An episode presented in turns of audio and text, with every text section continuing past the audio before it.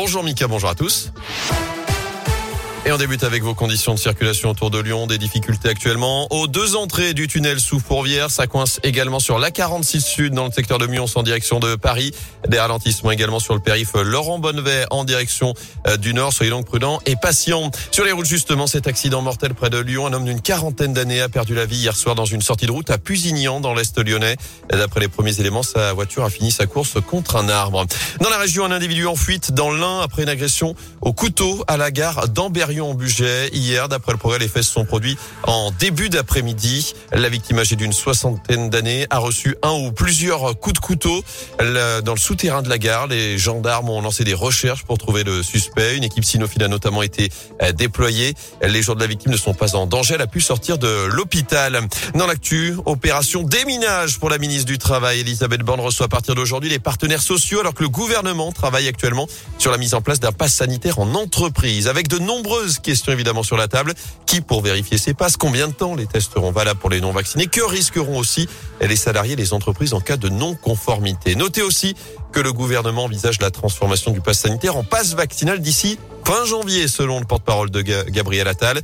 Confirmation des annonces donc vendredi de Jean Castex, alors que la haute autorité de santé rend par ailleurs son avis aujourd'hui sur la vaccination de tous les enfants de 5 à 11 ans. Une campagne qui pourrait être lancée dès mercredi si tout va bien, selon le ministre de la Santé Olivier Véran.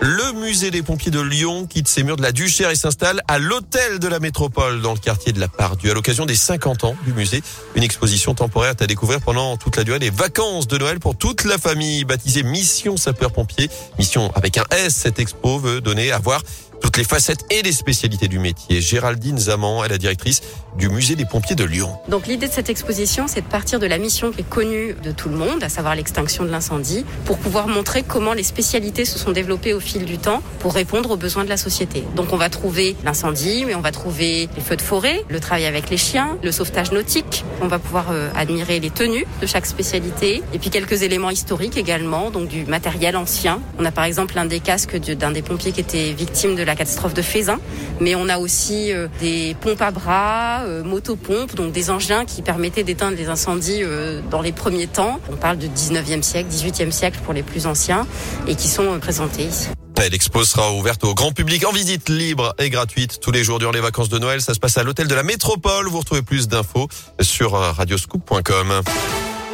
En foot, quelle suite après le fiasco entre le Paris FC l'OL Une réunion est prévue aujourd'hui à la Fédération française de football. La commission de discipline se réunira également dans la semaine, alors que la rencontre a été interrompue vendredi soir après les débordements autour du parcage de Ney. Notez que le vainqueur de cette rencontre ira affronter Nice le 2 ou le 3 janvier en 16e de finale de cette Coupe de France.